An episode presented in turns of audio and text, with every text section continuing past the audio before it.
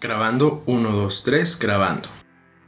Hola amigos, ¿cómo están? Estoy feliz de estar una vez más con ustedes. Preparé una canción con todo mi amor.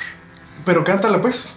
Te reto a que lo cantes. Ahora sí, te dejo. Lo estoy cantando internamente. Me he dado cuenta que las otras veces. Las otras veces siempre haces como que vas a ta- cantar y como sabes que te voy a cortar, mejor dices, ¿no? Tú y yo llegamos a un acuerdo. Ok, guapita, ¿estás lista? Porque ya necesito que te concentres, que dejes fluir todo tu zen, tu yang, tu yung, tu licuado de la mañana que te tomaste. Me avisas cuando ya tomes en seriedad. no, no vas a hacer ASMR.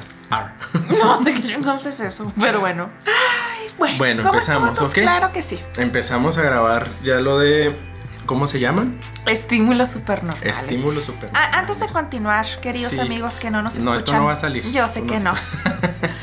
Eh, esto es para los espíritus podcasteros que, que nos, sí Ah, nos oyen. deseamos que en este momento todo fluya. Oye, un todo capítulo de cosas paranormales. También. Yo soy bien sal, bien. Miedosa. Sí, pero sí me lo aventaré. Ok. Pero Guapita, déjame los- te declamo una, Poesía. una una frase de una poesía Sí. de ayer. Bueno, primero el contexto. Estimo a los amantes que gimen de placer y odio a los hipócritas que murmuran una plegaria.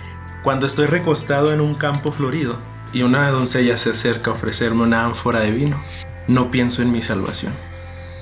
Si eso hiciera, tendría menos dignidad que un perro. ¿Quién lo dijo? Un señor. Deja mis carnes en paz. Te puse el cojín. Guapito, ¿cómo estás? me encanta verte feliz. Ustedes, no- los picos, los picos. Es que bueno, yo a mí me gusta saludar cuando empiezo algo, entonces guapito, ¿cómo estás? Gracias, Espero que bien. lo- Te veo feliz, me encanta verte feliz. Algo Es que me dio risa porque sí hay que saludar, pero generalmente hay que saludar primero a la audiencia, guapita, no entre nosotros. Entonces Empieza. permíteme corregir.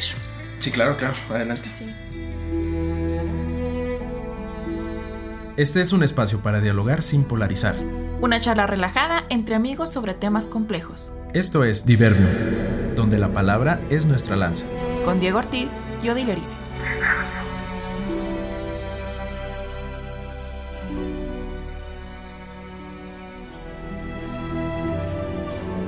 Hola amigos, bienvenidos una vez más a un episodio de Diverbium con Odile el guapito Ortiz, muy importante. El guapito Ortiz. El nombre de boxeador. tardes. ¿Cómo? Perdón que te interrumpiera. no. Esperemos que disfruten de este capítulo que vamos a entablar el día de hoy porque tenemos semanas tratando de grabarlo y con todo el esfuerzo hoy vamos a sacarlo adelante, ¿verdad, Sí? Fíjate que yo creo que es el segundo episodio que tenemos así rejego, diría yo. No difícil de grabar, pero sí rejego. No sé si ya en un episodio anterior les platiqué o les comentamos de un episodio que grabamos dos veces y que está perdido en los confines del internet, que no dimos con él y ahora estamos con este. Entonces hay que romper la maldición del- de los episodios. O como tú les llamas, los espíritus chocarreros del- De los de podcasts. Así es. Es que de repente nos atacan y, ay, sí está canijo. Bueno, el día de hoy, amigos, vamos a compartirles un tema del que nosotros nos sentimos, pues, curiosos por investigar y que nos gustó y nos llamó la atención por su relevancia en la actualidad. Hoy vamos a hablar sobre los estímulos supernormales, que es un término que ya tiene ratito que se acuñó viene de experimentos de un científico que ahorita les vamos a compartir el nombre de él, su historia, cuáles fueron los experimentos que realizó, pero vamos a llegar a llevar este tema a ver en qué nos afecta directamente a nosotros. Vamos a platicarles cómo surgió esto de los estímulos supernormales. Fueron experimentos de un etólogo. Etólogo es una persona que estudia el comportamiento de los animales. ¿Ok? Este etólogo de nombre Nicolás Timbergen fue el que se encargó de, de estos experimentos. O aquí nada más les vamos a comentar de dos. Hay una especie de un pez que tiene el, el abdomen rojo. Entonces lo que hizo este científico fue hacer peces de madera, ponerles en el abdomen el color rojo, pero más brillante, y ponerlo en, en contacto con los peces, los reales, los vivos. Entonces lo- la reacción de los demás peces fue atacarlo. Así como que se me figura, este viene a, ahora sí que a ganarme el ganado, ¿verdad? Me va a quitar a todas las, a las hembras o Porque una va a llamar. característica de estos Ajá. peces es que son muy territoriales. Exacto. Entonces se fueron contra ese pez fabricado de madera que tenía Ajá. el abdomen pintado de, de rojo. De rojo. Y como era un rojo más brillante, pues lo vieron como amenaza y lo atacaron. El- Por eso se refiere a estímulos supernormales, porque es un rojo más intenso, como acabas de decir, estimula de sobremanera Así es. a los otros peces reales, ¿verdad? Ajá, digamos, tenemos el estímulo natural o de forma natural, ese color viene a generar pues que se sobreestimule, ¿verdad? Obviamente así, la misma palabra lo dice, entonces genera esa reacción en ellos. Y el otro, de los patos, les hizo, pues un pato obviamente está empollando sus huevitos, estos patos, te desconozco la, la raza o la especie o La raza, ¿no? el origen de la familia, ya sé. la raza si no es perro. Bueno, pero lo que hizo el etólogo fue generar también huevos de yeso y los pintó también de un azul más brillante. La reacción de los patos fue abandonar sus propios huevos para ir a empollar unos huevos falsos, precisamente por el color, porque les llamó más la atención, ahora sí que se sobreestimuló y dijeron, ah, estos a lo mejor dijeron están más bonitos, están más brillantes, quizás para ellos se representa están más grandes, son más saludables, entonces mejor empollo esto y pues dejaron a sus huevos. Qué triste. Qué triste, guapita. Ojalá que no hayamos sido nosotros dos uno de esos huevos que nos, que nos dejaron por otros más grandes y de barro. ¿Te imaginas? Pausa para llorar, amigos. Pausa para llorar. Para hacer ahí una indicación eh, de principio, fíjense cómo este experimento ya nos está dejando ver que los estímulos pueden enajenarnos de la realidad, como es lo que está sucediendo en los casos, en los ejemplos que nos acaba de narrar la guapita. Estos estímulos son capaces de que nosotros hagamos a un lado las cosas reales y nos vayamos por las cosas fabricadas o artificiales. Entonces, Híjole. ya de ahí tenemos eh, para agarrarnos ahora Qué sí en fuerte lo que estás hilo. diciendo. O sea, está fuertísimo porque esto viene a dar en el clavo, frase de señora, viene a dar en el clavo con, o sea, con el día a día, con lo que vivimos todos, ¿verdad? De unos, en- de diferente grado a lo mejor, en diferentes cosas, pero Sí. como que lo acabas de decir y fue así como que me cayó el explosión. 20. Ajá, así como que no manches, por no decir otra cosa. Pues es que todo esto tiene mucho que ver con nosotros y nuestro comportamiento. O sea, eso es lo que vamos a terminar analizando de cómo estos estímulos modifican nuestro comportamiento. Y pues obviamente eso va a hacer que modifique la manera en la que nosotros narremos la, real- la realidad. Y qué cosas son las que van a terminar teniendo más importancia en nuestra vida cotidiana y qué cosas vamos a ir dejando a un lado. Yo les voy a comentar sobre un ejemplo en el que vamos a poder englobar todo esto que queremos dialogar el día de hoy. Déjate caer. Todos conocemos la música pop, ¿verdad? es la más taquillera y es inclusive de donde se sacan más canciones, cada vez hay más novedades. Ya- Mantiene muy activa la industria de la música, ese Sí, género. Ay, muy fifi. no es un género musical que, pues digamos, es así como que la mejor representación de las obras maestras de la música, o sea, no van a representar así como que las genialidades de la música. Pero lo interesante de ellas es que, que narran experiencias del día a día. De amor, de desamor, de empoderamiento, de lo que sea, ¿no? De aventura, etc. Entonces, de eso se trata, es como hacer una historia cantada. Y por eso nos identificamos muy fácilmente con este tipo de música. Ahora, lo interesante de esto y que tiene que ver con lo de estímulos eh, supernormales es de que todos los cantantes de pop, absolutamente todos, y este es un dato que eh, me di a la tarea de investigar, todos usan el famoso autotune, que ahorita ya no es un tabú hablar y que los mismos artistas lo reconocen así con facilidad, ¿no? No, pues sí utilizamos autotune porque pues nos pule las notas, nos pule los ritmos, todo lo que hace que una melodía se escuche muchísimo mejor, ¿no? Y esto no significa al menos no en todos los casos, que los artistas no sepan cantar o que no sean buenos cantantes. Lo que pasa es que obviamente la voz humana no es perfecta, ¿verdad? O sea, no es así como que siempre va a dar el tono exacto, el tono Claro. perfecto. ¿Y qué sucedía? Que para que la grabación quedara lo más pulida posible, pues duraban muchísimo tiempo para grabarlas. En grabaciones, en estudio de grabación, a veces tenían que cortar para Ponle autotune a eso. Entonces eran días y días de grabación en el que se perdía mucho tiempo y evidentemente se, se hacía más costosa la, la grabación. Cuando descubren el autotune, cuando viene el autotune, cuando llega el autotune a la vida de los estudios de grabación, que déjenme les platico un dato curioso, el autotune o la maquinita que es el autotune fue fabricada o diseñada por una persona que se dedicaba a la industria del petróleo. Él diseñó una máquina donde mandaba ondas sonoras hacia la profundidad del subsuelo y entonces cuando rebotaban de cierta manera por la frecuencia de la onda, si rebotaba es que ahí había un líquido y pues que terminaba siendo petróleo, ¿no? Ya después ese artefacto lo traslada a la música, ¿no? Y es por donde sale lo del autotune. Bueno, como canta en vivo, no sé, Taylor Swift que a mí es un ejemplo que me impacta muchísimo. Y canta bien, la morra, ¿verdad? O sea, le sabe a la cantada. Pero ya cuando lo escuchas con toda la producción de su grabación, todo este asunto del autotune, pues haz de cuenta que está cantando Toda una, experiencia, ¿no? Hijo eso. Pues a mí me encanta todo este comentario que me estás diciendo porque yo a partir de ahorita empiezo a trabajar en la producción de mi disco.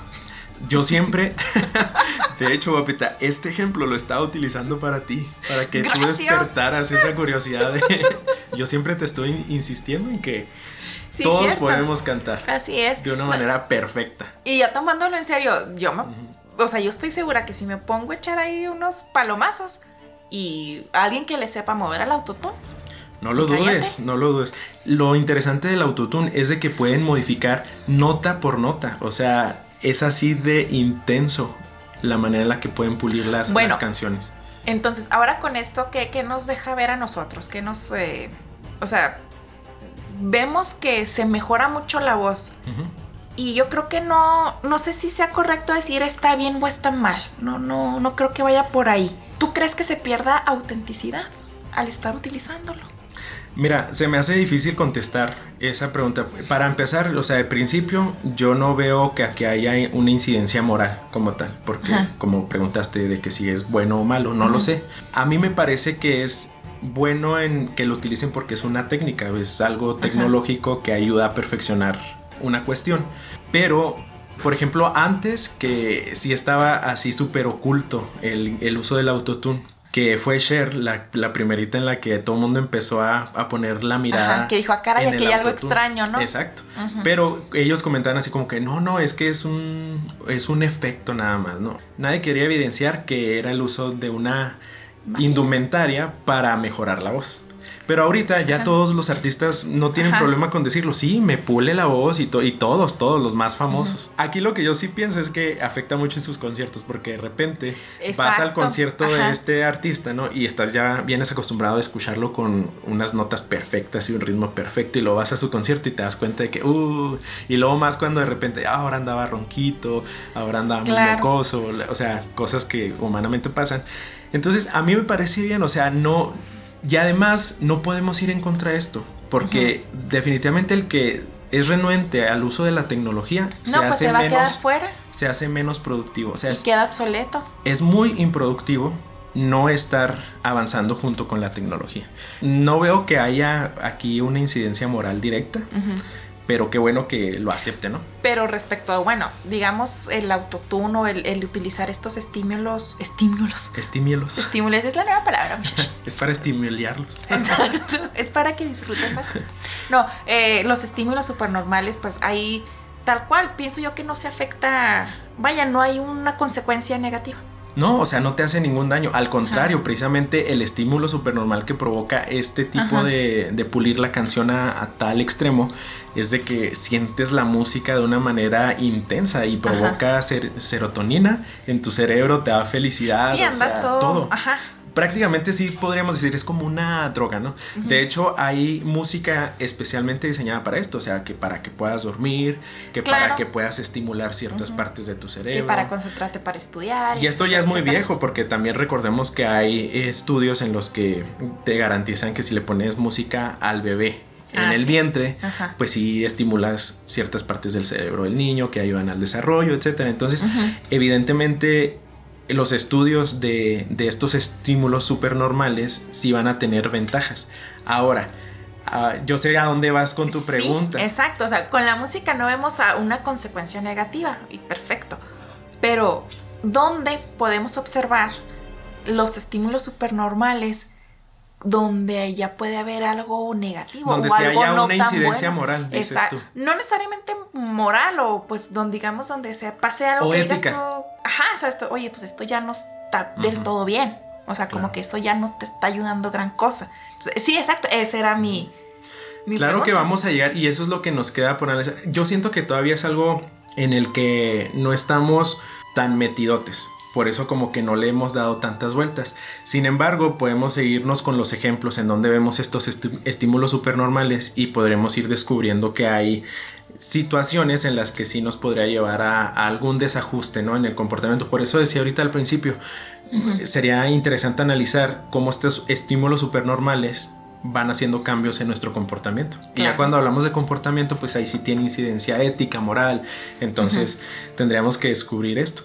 Lo que se me viene a la mente también es todo lo que sucede en el Internet. Es que el Internet es el Exacto, mar, es el el- océano de todo eso. Era lo que yo estaba, ahorita que te planteé ese cuestionamiento, fue justo en lo que pensé, en todo lo que involucra redes sociales y pues todo lo que nos vende.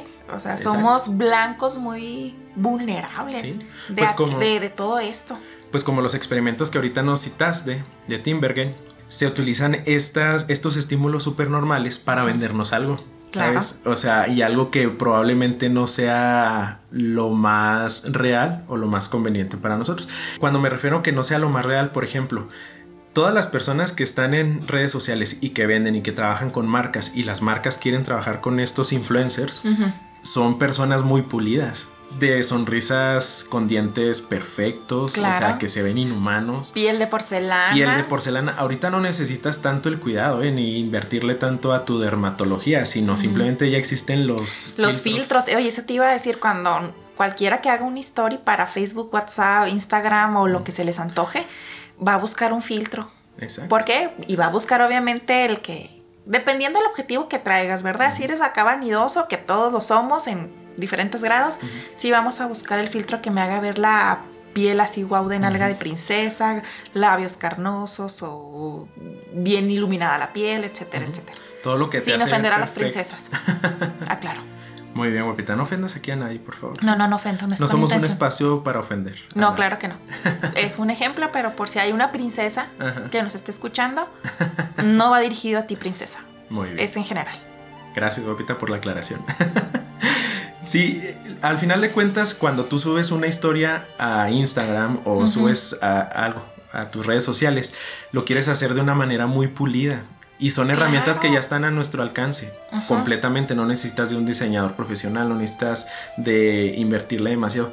Obviamente cuando tú subes algo a, tus redes, a, a tus redes sociales, quieres que se vean espectaculares. Wow. Sabes que todo esto viene, perdón que te interrumpa, también de antes de redes sociales tenía mayor circulación la venta de revistas, había más, se vendía más en ese campo, en esa, digamos, en esa rama de las editoriales. ¿Qué pasa con las fotos de las portadas? Pues ahí va el Photoshop, ¿no? Completamente. Entonces, digamos que es el autotune de las fotos.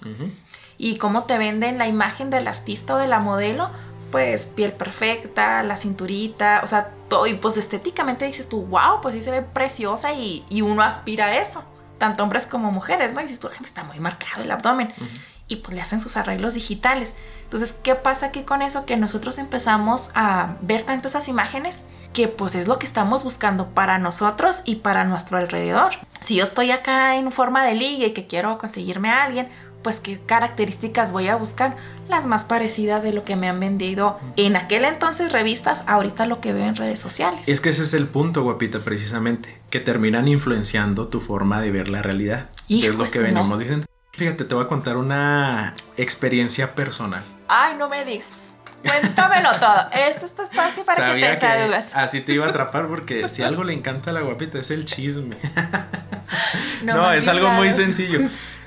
Yo dejo de seguir de repente a personas que son exageradamente productivas, no sé, como una Bárbara del Regil, por ejemplo, o alguien así súper mamado y todo este asunto. Estéticamente puedes ver esas personas y decir, wow, o sea, qué fregona su, su estilo de vida. Su estilo de vida y cómo pues realmente ellos van fabricando su cuerpo. No sé si esté bien dicho, pero... Moldeando. Moldeando el cuerpo, ¿no? Pero a mí me genera de pronto mucha ansiedad. Y no nada más en lo cuestión de lo fitness y eso, sino también en lo productivo, ¿no? De que alguien, ahorita está muy de moda en TikTok. Mi algoritmo, por ejemplo, yo siempre ando buscando cosas de productividad, entonces mi algoritmo ya me muestra personas que así súper productivas, ¿no? Y, y oportunidad de negocio y tienes que hacer esto y tienes que hacer aquello. Y ese ritmo de, de voz y todo, y esa energía como que de repente me abruma. Te cansa, Porque las redes sociales, a eso es a lo que voy, no es que todo el tiempo esas personas estén así como que en su top, ¿no? En su 100% de, de, batería, pero lo muestran así. Entonces, de repente me hacen reflejo a mí. Yo digo, ay, yo estoy aquí rascándome la panza, acostadote con un litro de, helado. Cuando hay una persona en mi pantallita del celular que está así de que así, entonces me, de repente sí me frustro. ¿Y sabes qué hago? Unfollow.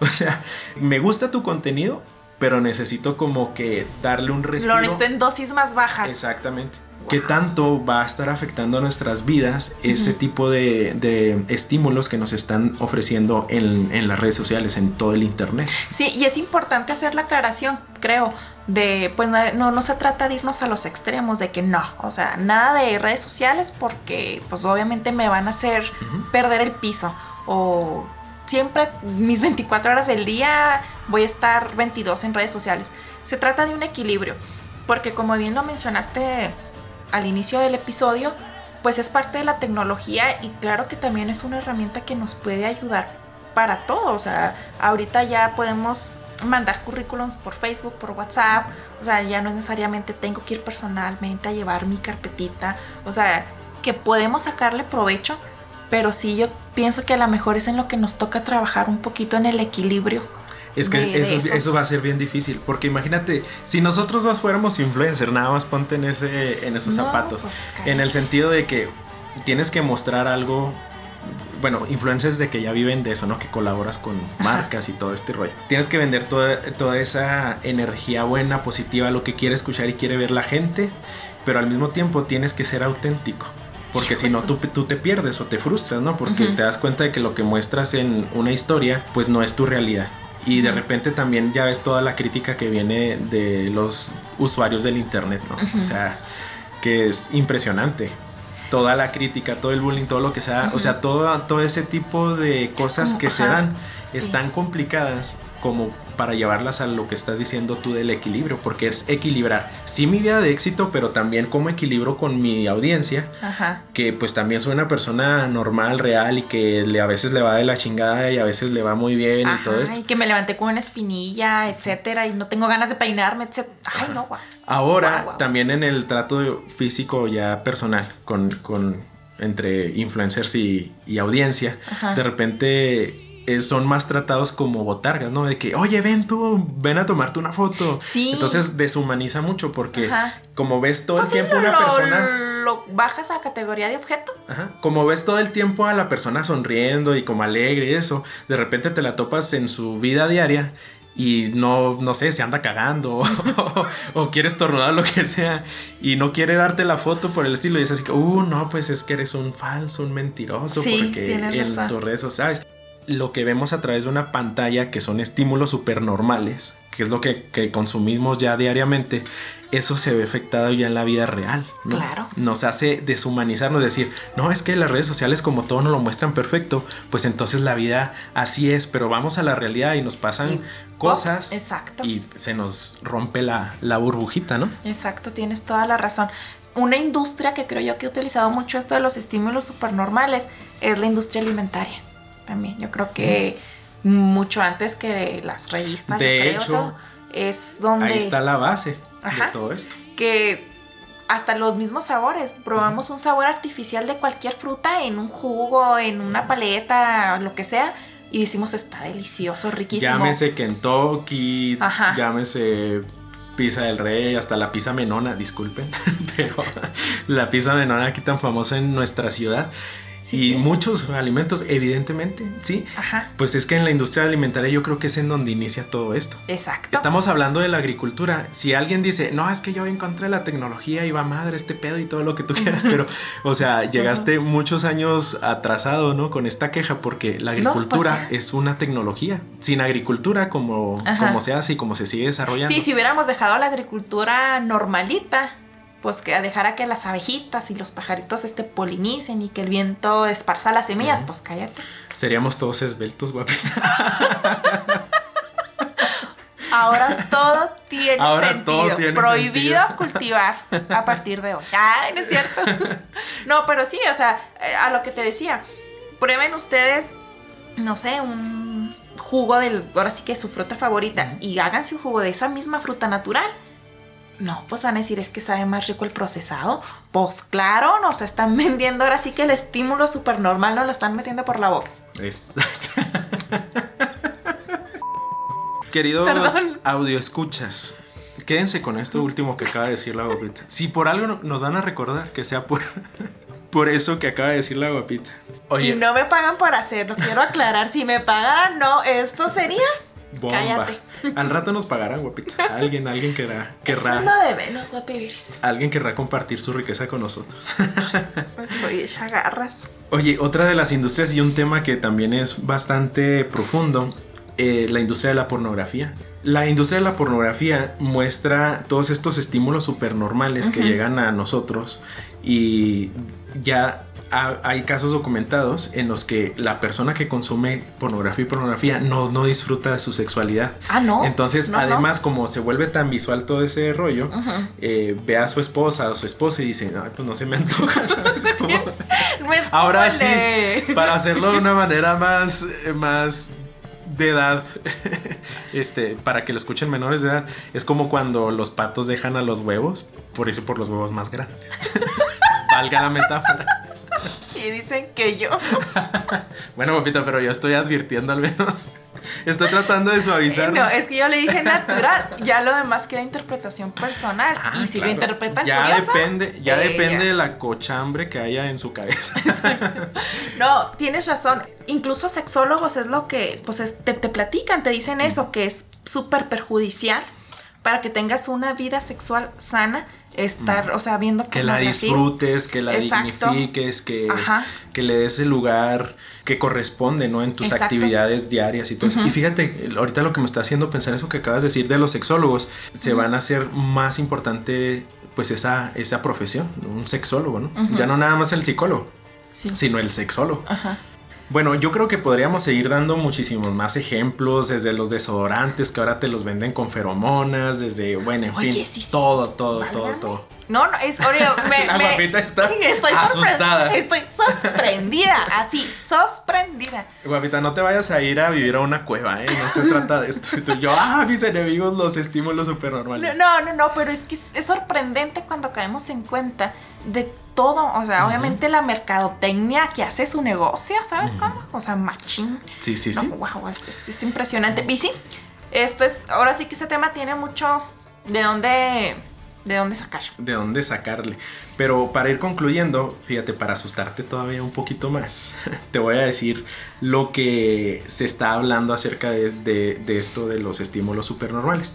Ahorita ya hablamos de los influencers y que tienen ese filtro en Instagram que te hace lucir un poco mejor y, o bastante mejor y todo eso. Y no me quería desviar, pero es que este ejemplo ahorita lo quería decir y se me hizo bien importante. TikTok ahorita es la red social de moda. Si tú quieres precisamente aparecer en medio del, del internet, tienes que tener TikTok, definitivamente. Y TikTok trabaja mucho con esta cuestión de los estímulos supernormales. Estamos hablando de que editas ahí mismo audios, video y todo lo que tiene que ver con embellecerte. En cuanto tú abres tu cámara, automáticamente ya te pone un filtro de belleza. O sea, ni siquiera te pregunta de que, ah, si vamos a poner o quitarlo. O quedar en original. O quedar, ajá, así como si no le hicieras nada normal, ¿no? Porque TikTok trabaja precisamente con esto. ¿Verdad? O sea, con estos estímulos supernormales de videitos de máximo un minuto, en donde tú tienes que captar la atención de, tu audiencia y todo este rollo. Pero TikTok ya sabe que eso es lo que tiene que hacer y tiene que modificar absolutamente a todas las personas. Y claro que nadie renegamos, ¿verdad? Porque abrimos la cámara. No, pues es que a quién le va a disgustar verse mejor. Verse mejor, exactamente. Pues claro que a nadie. Sí, ahora a lo que voy y para que te dé más miedo. se habla de que dentro de los próximos años, de hecho ya nosotros no vamos a conocer realmente a las personas que nos están hablando a través de la pantalla. Y no conocer en el sentido de que nunca los hemos visto físicamente en nuestra vida, no, sino porque ya hay cada vez más tecnología para cambiarte completamente tus facciones por otras facciones completamente diferentes y, y que no sean perceptibles al ojo humano, ¿no? O sea, ya el filtro va a ser tan cañón de que en 3D y toda esta situación te puede modificar completamente la cara. Modelos de esos de pasarela, femenino, masculino. Hay cantantes. exacto, totalmente digitales. O sea, no es como que esta señorita ahí medio le arreglaron, ¿no? No, es creada ya está completamente creada por, nació desde una computadora, desde un software, ¿no? Exacto.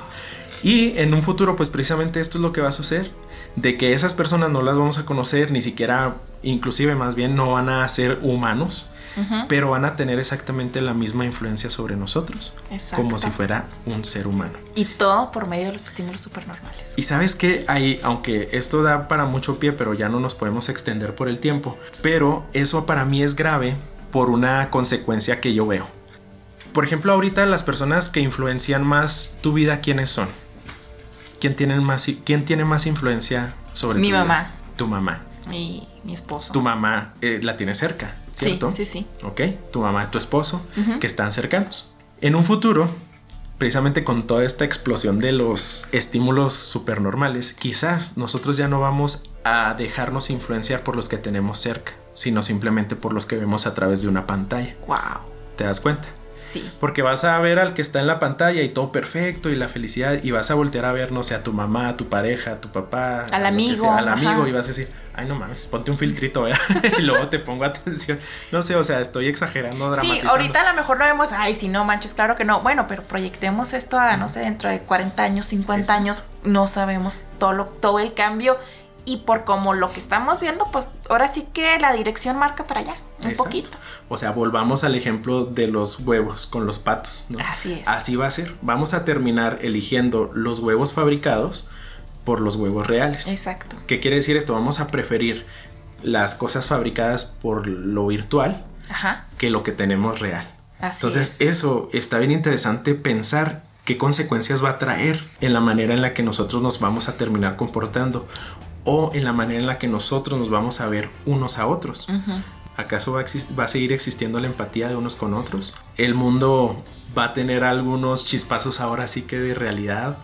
porque nos van a tener completamente embobados con lo virtual. En no sé en cuántos años, no sé, 100, 200 años, ahora la gente en vez de estar buscando lo virtual o digital, va a estar buscando experiencias más orgánicas, más naturales, más reales en una nada. Pero fíjense cómo esto, vaya, pues nos está comiendo tal cual. Y ya hay películas de eso. Tú, sí, hablando de. Tú comentabas acerca de una de ellas. Sí, guapito, es una peli que ahorita más adelante les platico, se llama la de Ready Player One. Esa película está muy entretenida, muy suave, pero también hace una demostración de todo esto de lo que estamos hablando. Pero ese es el asunto. Ahorita hay muchísima gente, muchos jóvenes especialmente, que están preocupadísimos por los números y ven el éxito de su vida a través de esos números. Pero veamos ahí, cuestionemos. O sea, ¿realmente se hablará de éxito aumentar tus números en las redes sociales? ¿En qué sentido? En que cuántas de esas personas conoces, con cuántos de ellos tienes una relación real y significativa, ¿no? Entonces, imagínate estar viviendo preocupado por tus números cuando esos números son esos, simples números. Cuentas falsas, ¿no? Exacto. Entonces, bueno, quizás nada, lo quería decir porque decir desde aquí y yo quizás sin ninguna autoridad en, en lo que voy a decir ni nada, no sé, como consejo de tío. quizás tómelo ahí, así como que, ay, qué tierno el tío dijo esto, ¿no? o sea, de verdad, no vivamos frustrados o no se dejen frustrar por los números que aparecen, porque sí genera mucha ansiedad. Y el mundo ahorita de por sí ya vemos cómo está de loco, como para que las personas sigan generando ansiedad y ansiedad, ansiedad, pues a dónde vamos a parar. ¿Verdad? Vivan felices amigos, con las personas que tienen a su lado, con esas personas tengan esas relaciones importantes, dense esos likes que son físicos, esos besitos, esos abrazos. Bueno, ahorita que estamos en pandemia sí nos tenemos que aguantar poquito, pero ustedes saben lo que quiero decir, ¿no? Hay que aprovechar y lo, claro, disfrutemos lo real, lo que, lo que tenemos. Ahora sí que cercas y obviamente, pues obviamente tenemos una amistad, un familiar lejos, pero vaya, son relaciones auténticas. Eh, ahora sí que la cereza del pastel, vámonos con las guapi recomendaciones.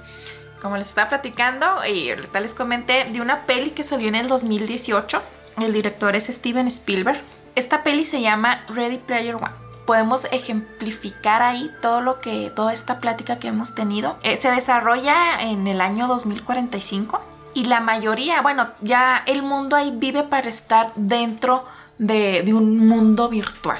Entonces, eh, la primicia es que el creador de ese mundo virtual muere y deja como unos uh, huevos o pistas y el que logre descifrarlas y juntarlas pues se va a quedar como el dueño y el controlador de ese mundo virtual. Entonces hay una empresa que anda buscando hacerse de, esos, de esas pistas para mandar en ese mundo virtual y todo el mundo puede concursar, que aquí todo el mundo tiene su equipo para estar virtualmente conectado. Sí, la peli está bien padre, efectos visuales bien fregones, la historia se me hace suave, o sea, sí se las recomiendo que la veas. Película palomera, te va a entretener. Bastante entretenida. Pero te va a proyectar todo esto que estamos haciendo, sobre todo con el internet y con las redes. Entonces, eh, no les platico más porque pues no soy fan de los spoilers, pero al final todos mueren. Ah, no es es cierto. No, y aparte sí creo que tiene una profundidad en la temática que maneja, ¿eh? O sea, son de esas películas que sí son para entretenerte, pero, si te tienen un mensaje. Ajá, está, está muy padre. Eh, creo que les mentiría, no sé si está en Netflix o en Amazon Prime, pero creo que está en alguna de estas dos plataformas. No te preocupes, guapita, ellos ya son muy buenos para... para buscar. Para buscar en todas las redes sociales. ya no necesitan ni siquiera una membresía de pago, ya sabemos que están esas paginitas. Eh, Importantes en nuestras vidas, punto. Ok. Yo les voy a recomendar un libro el día de hoy y es de Animales a Dioses de Yuval Noah Harari. Es un libro que ya tiene algunos añitos que ha estado pues en boca de todos. Es un autor que escribe historia sobre la humanidad, pero de una manera muy condensada, así súper pequeñita. De hecho, aquí el subtítulo del libro dice breve historia de la humanidad. Yo lo estoy recomendando en esta ocasión con el tema que estamos hablando porque precisamente aquí nos hace una, un repaso sobre todo, el, todo el desarrollo que ha habido en la humanidad a lo largo de los siglos, desde la época neandertal y de cómo vamos avanzando como humanidad y cómo nos vamos narrando a nosotros mismos la propia realidad, que eso es lo que se me hace a mí más valioso, de cómo el discurso y la manera en la que nos narramos la realidad nos hace ir avanzando, evolucionando, pero pues también ahí nos hace algunos cuestionamientos de que si este tipo de narración que nos vamos haciendo acerca de la realidad nos está llevando pues hacia un puerto seguro, hacia un puerto ideal, hacia un puerto en el que exista la justicia, el bienestar, la paz, todos estos valores que pues a veces nos parecen más utópicos que otra cosa. Y yo creo que es un libro bastante valioso, la manera de redacción del autor es muy entretenida, aunque él es un científico no nos maneja un lenguaje científico así inentendible. Es fácil la lectura, es, fácil. La disfrutas, ni siquiera te das cuenta que la estás escribiendo. No es así como que muy técnica que digas tú, espérame, voy a googlear el significado. Oh, Pero te da datos muy interesantes que tú así como que, ah, qué suave. En, mi próxima reunión social, cuando pueda, los voy a, los voy a decir, ¿no? Y este libro se lo van a aventar, pues súper rápido. No está tan grueso, no son de los libros que te intimidan acá cuando los tienen ni nada. Entonces, tiene algunos dibujitos. tiene dibujitos para colorear. no, no, no los coloreé. Oye, qué padrísimo, me voy a robar tu libro. No, no te lo robes, pero te lo puedo prestar. Aunque ya saben que está esa frase de que pendejo el que presta y más pendejo el que los devuelve, ¿no? Algo así. Algo así. No, guapita. Aquí no estamos para ser pendejos. Ah. Bueno, pues ahí está la recomendación de esta semana. Los guapitos te recomiendan su sección favorita. Gracias por habernos escuchado, guapita. Otro lunes de tenerte aquí con mucha alegría y con una gran plática en la que pues nuestras ideas flotan, fluyen, se encuentran, se desencuentran, etcétera. Ajá, se sacan la lengua, se, pelean. No, el placer es mío. ¿Cuándo nos hemos peleado, guapita? Qué mala imagen te digo que tú siempre nos das del podcast. Las ideas, las Ah, ideas no, pero se tampoco pelean, se tú y yo pelea. no. No, no, no, no, no. Es Aquí que- somos un espacio Podemos tener para ideas diferentes y sin luego polarizar. se ah, pelean. claro, eso es. A eso me refiero. no, guapito. Qué buena imaginación tienes. Ustedes contrátenme si quieren que les ayude a imaginarse cosas. No, el placer ha sido mío. eh, me encanta, me encanta empezar mi semana grabando Diverbion. Lo disfruto muchicho, muchicho. Siento que esto no se va a editar, así es que Pide disfruten. disculpas porque no sabes hablar. Amigos, y oye, yo bien obediente, les quiero ofrecer una disculpa por trabarme. Este, No te creas, en es que resumen, estoy muy escribe contenta tu de estar propio aquí. idioma. Claro que sí. Ah. Bueno, algún día cantaré cetáceo. Ya sabes tú que te puedes eh, modificar la voz, o sea, tuneártela pues más bien. Así que ustedes esperen el disco de la guapita. Así ¿eh? es, ahora para diciembre, villancicos con No, la no guapita. tan, no tan pronto. apresurado. Sí, hay que darle su espacio, hay que conseguir como un estudio de grabación. Alguien, alguien que te quiera representar por lo menos. Para que nos vayan introduciendo por ese mundo de la industria musical. Ya sé. Bueno amigos, esto ha sido todo. Muchas gracias por estar, muchas gracias por llegar hasta este momento. Tengan una excelente semana, cuídense mucho. Hasta la próxima. Adiós.